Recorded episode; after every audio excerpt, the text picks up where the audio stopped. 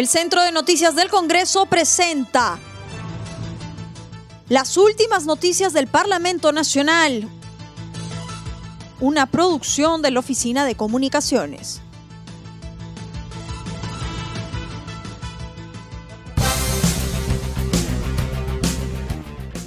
¿Cómo están amigos? Les saluda Rómulo Vargas. Hoy es jueves 3 de junio del 2021 y estas son las principales noticias del Congreso de la República. Pleno aprobó insistencia de autógrafa de ley que autoriza al sector privado y gobiernos regionales a adquirir vacunas contra la COVID-19,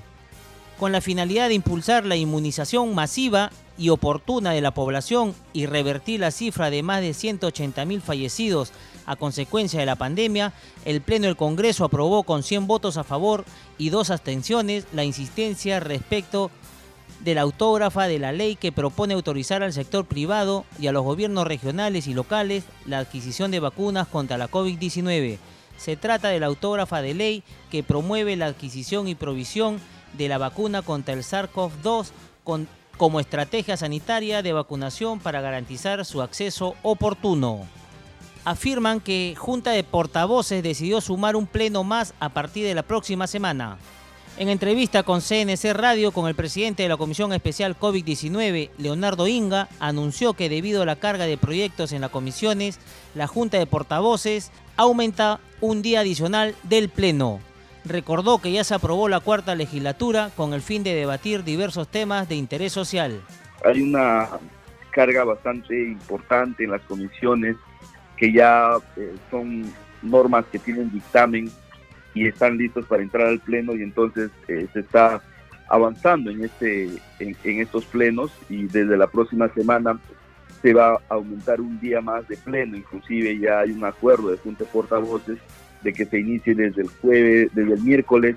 ya a partir del mediodía se pueda tener ya el incremento de un pleno más, ¿no? Entonces este van a aumentar los, los temas a ver en cada semana lo cual es importante, así como también eh, ya se aprobó en estos días la cuarta legislatura, que va a permitir hacer algunas modificaciones constitucionales, como el tema del presupuesto, por ejemplo, del, en el sector salud, en el sector educación, del juicio de residencia, el tema que se tiene del, relacionado al, al, Internet como un derecho, el tema de la bicameralidad, el tema del, de, la, de la reforma constitucional en torno al, a la al pedido de confianza y, bueno, hay, hay varios temas más.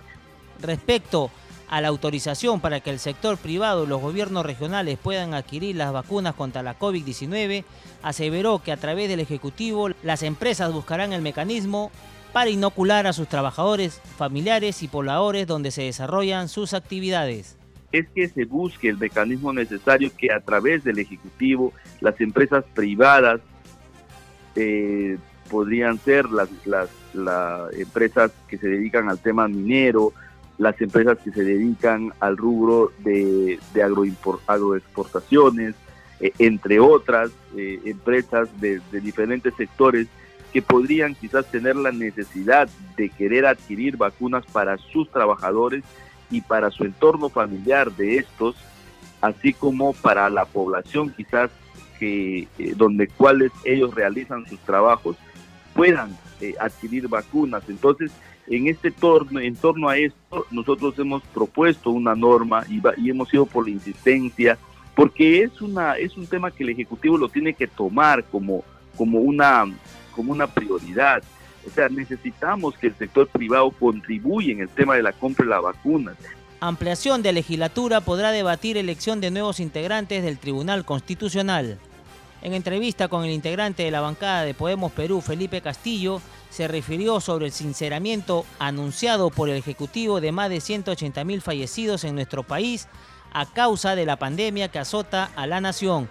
Dijo que la cifra debe conllevar a la conformación de una comisión de la verdad con el fin de saber este número elevado y sancionar de forma responsable a los autores con el fin de que no quede impune. Yo creo que esta cifra, este sinceramiento debe llevarnos a la conformación de una comisión de la verdad para poder,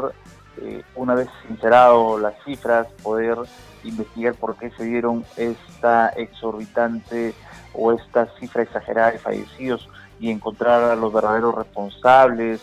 Eh, por lo pronto yo creo que podemos, eh, digamos, hacer eh, una presunción en el sentido de que aquí hay responsabilidad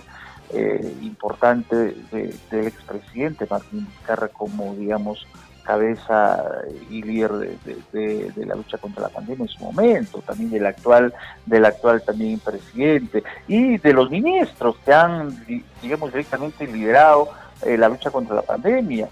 Eh, yo creo que deben hacerse las investigaciones, sancionar de forma eh, de, forma clara y, ejemplar administrativa, civil y penal a los a los que de alguna otra forma han tenido que ver con, este número exagerado de fallecidos. Mencionó que esta ampliación de la cuarta legislatura se podrá debatir la elección de los nuevos integrantes del Tribunal Constitucional porque los actuales ya cumplieron su periodo.